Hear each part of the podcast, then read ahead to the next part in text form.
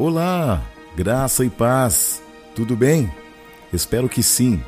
Caso contrário, que esta palavra venha falar ao seu coração. Todos os dias renascem com uma nova esperança. Eu acredito nas forças de um Deus que rege todo o universo. Ele é o meu mestre, minha luz, meu caminho, minha verdade, ele é minha vida. E é por isto que eu vou cada vez mais longe, graças a Deus. Gênesis capítulo 30, versículo 14 em diante diz assim: Foi Rubens nos dias da ceifa do trigo e achou mandrágoras no campo e trouxe a Lia sua mãe. Então disse Raquel a Lia: Ora, dá-me das mandrágoras do teu filho. E ela disse: É já pouco que hajas tomado meu marido? Tomarás também das mandrágoras do meu filho? Então disse Raquel: Por isso ele se deitará contigo esta noite, pelas mandrágoras do teu filho.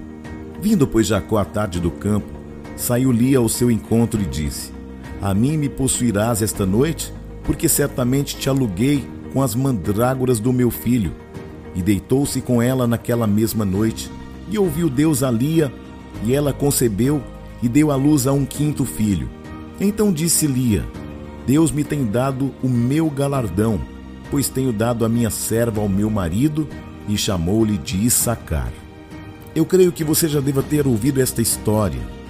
Raquel e Lia eram irmãs, filhas de Labão. Jacó trabalhou por sete anos por Raquel, e quando chegou a noite de núpcias, o pai dela, especialista na arte do engano, aproveitando-se da embriaguez de Jacó, substituiu as filhas no leito de núpcias, fazendo então Jacó trabalhar mais sete anos por Raquel. Naquela época, era comum ter mais de uma esposa. Gerar filhos era supervalorizado. Quanto mais filhos tivesse, mais próspero você era. Uma mulher, portanto, que não pudesse gerar filhos era vista de forma terrível. A Bíblia fala que Lia não era de bela aparência então Labão, seu pai, sabendo que Raquel era mais bela, se a casasse primeiro, certamente não casaria Lia. Jacó era tido como um enganador, e para todo Jacó Deus tem um Labão, já que ceifaremos tudo que nós semearmos. A vida é uma semeadura. Há leis naturais e também há leis espirituais. O sujeito pode até ser mau caráter, mas se plantar boas coisas, colherá bons frutos, porque se trata de uma lei, a lei da semeadura. Lucas 6,38 diz: Dai e dá-se-vos-á, boa medida, recalcada, sacudida e transbordante, porque com a mesma medida que medides, também vos medirão de novo. Em resumo, aquilo que gostaríamos que fizessem para nós, deveríamos fazer pelos outros. É um princípio de reciprocidade, não tem nada a ver com a graça. Jacó amava Raquel e Deus, quando percebeu que Lia era desprezada, começou a dar filhos para ela, o que gerou contendas entre as duas irmãs. Raquel teve inveja da irmã. Lia era desprezada, mas gerava filhos. Raquel era amada, mas não os tinha. Ela então dizia: Dá-me filho, senão morro. Como já vimos, sempre que a Bíblia fala de mulheres, Deus faz uma analogia com a igreja. Por isso que a Bíblia fala na carta aos Efésios, no capítulo 5, no verso 25: Vós, maridos, amai a vossa mulher, como também Cristo amou a igreja e a si mesmo se entregou por ela Deus compara nosso relacionamento com Ele a um casamento. Por este motivo, Satanás luta tanto para destruir os lares, para que não haja referência entre homem e Deus. Somos hoje marcados com uma geração de órfãos, mas Deus tem um carinho especial com órfãos e com as viúvas. Percebe-se que, em toda a Escritura, o cuidado especial de Deus por estes dois grupos de pessoas era algo extraordinário. Tiago 1,27 vai dizer: A religião pura e imaculada para com Deus e Pai é esta: visitar aos órfãos e as viúvas nas suas tribulações e guardar-se-á da corrupção do mundo. Para as viúvas ele diz: Eu sou teu marido, e para os órfãos ele diz: Eu sou o teu pai. Vamos voltar à história de Raquel e Lia. Raquel queria ter filhos de Jacó, mas a sua motivação era errada. Ela queria competir com a sua própria irmã. Se fizermos a comparação entre a mulher e a igreja, aprenderemos com esta história que não podemos ter filhos para competir com ninguém. Nosso objetivo não é ter filhos para competir com uma outra denominação. Como Raquel não gerava filhos, ela deu sua serva ao marido. De fato, alguns fazem qualquer loucura para ter filhos. Fazem campanhas, submetem-se a fugir da visão para não serem rejeitados. Raquel sentia inveja. Essa inveja se reflete na passagem que introduz este capítulo, quando deseja as mandrágoras que Ruben, filho de Lia, trazia para sua mãe.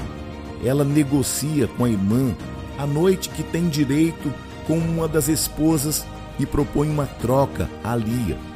Raquel sentia inveja, e essa inveja se reflete na passagem que lemos, quando ela deseja as mandrágoras de Ruben, filho de Lia, que ele trazia para sua mãe.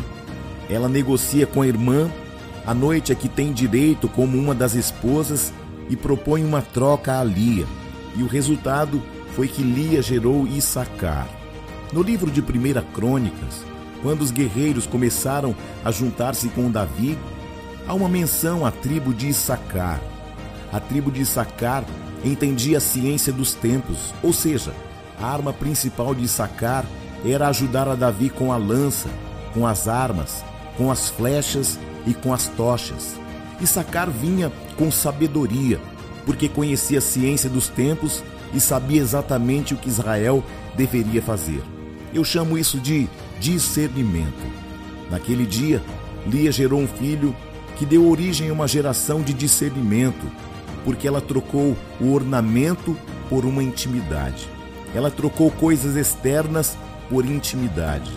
As mandrágoras eram consideradas afrodisíacas, daí serem usadas para adorar o deus da fertilidade. Como Raquel não tinha filhos, viu naquela planta uma oportunidade de adorar a outro Deus, pleiteando seu desejo mais íntimo. Raquel era idólatra, e assim como ela, há hoje uma igreja que está deixando a intimidade e só se preocupa com o que quer gerar. Há, entretanto, uma igreja desprezada, que não é fruto da mídia, que não está aparecendo em lugar algum, uma igreja que está trocando tudo pela intimidade. Há, entretanto, uma igreja desprezada, que não é fruto da mídia, que não está aparecendo em lugar nenhum, uma igreja que está trocando tudo pela intimidade, uma igreja que está dispensando as coisas de fora, as coisas externas e buscando a intimidade. A minha pergunta para você nesse dia é: até onde você está disposto a ir com Deus? Porque se eu e você formos gerar filhos, nós temos que gerar uma geração de discernimento. E para gerar filhos de discernimento, vamos ter que passar mais tempo com Deus. Sabe onde você vai resolver os seus problemas da sua empresa? Na intimidade do seu quarto com Deus. Sabe onde você vai resolver os problemas do seu casamento? Na intimidade do seu quarto com Deus. Sabe onde você vai resolver os problemas da cidade? Na intimidade com Deus. Na oração, na adoração, na intercessão e na programação do seu ministério. A igreja precisa hoje fazer o que Lia fez naquela noite: gerar discernimento.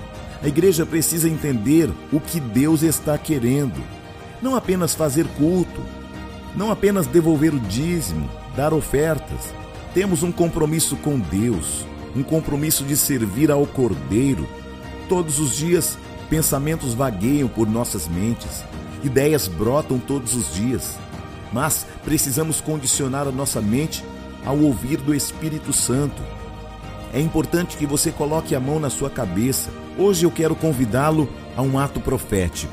Declare comigo: pensamentos convertam-se em palavras. Palavras, convertam-se em atos. Atos, convertam-se em hábitos. Hábitos, convertam-se em caráter. Caráter, convertam-se em propósito. Nós precisamos estar atentos para não perder o propósito original. Quer caçar com Deus? Então você vai precisar esquecer os coelhos e você terá que caçar leões. O que você tem pensado? Lembre-se que seus pensamentos dão início às suas ações. Precisamos ir para a presença de Deus, consagrar nossas mentes, pedir discernimento, porque Satanás trabalha no espírito. Ele trabalha em nossa mente. Daí, precisamos entregar a nossa mente cativa a Cristo todos os dias. Deixe Cristo renovar a sua mente agora, porque mente que não é renovada não pode ser transformada. A minha pergunta é o que você está gerando, para quem você está gerando. Porque enquanto Lia gerava para um propósito, a sua irmã Raquel a invejava. Qual é o princípio da vida? A pergunta que você deve se fazer hoje é: eu fui gerado para qual propósito? eu estou gerando para qual propósito? Será que a minha linha de pensamento está alinhada ao pensamento do meu Deus? Será que o que eu estou fazendo é para vanglória própria ou é para que o nome do Senhor seja glorificado? Muitas vezes, pessoas geram ou produzem porque elas querem ser notadas. Este não é um tempo para você ser notado porque o desejo de Raquel é que fosse notada pelo esposo. Mas o desejo de Lia é que o propósito se cumprisse a partir do seu ventre. Que você possa hoje reconhecer que o que você está gerando precisa ser para a glória de Deus. Eu não sei quais são as suas dificuldades, mas eu sei de uma coisa: se os seus pensamentos estiverem alinhados aos pensamentos de Deus, o inesperado vai acontecer. O impossível vai gerar sobre a sua vida. E você será um agente de Deus, um agente de transformação, um agente de propósitos. E você vai gerar para uma geração que está infelizmente corrompida, com valores deturpados, mas que você hoje possa entender que você foi gerado para um propósito e que você deve gerar também por causa de um propósito. Este não é um tempo para você ser vangloriado, mas este é um tempo para você diminuir para que Deus cresça através da sua vida. Que Deus possa usar a sua vida, suas habilidades, sua inteligência, seus talentos, seus valores para gerar algo poderoso para que ele possa ser exaltado e glorificado que toda honra, toda glória, todo louvor seja dado àquele que te gerou com propósitos eternos.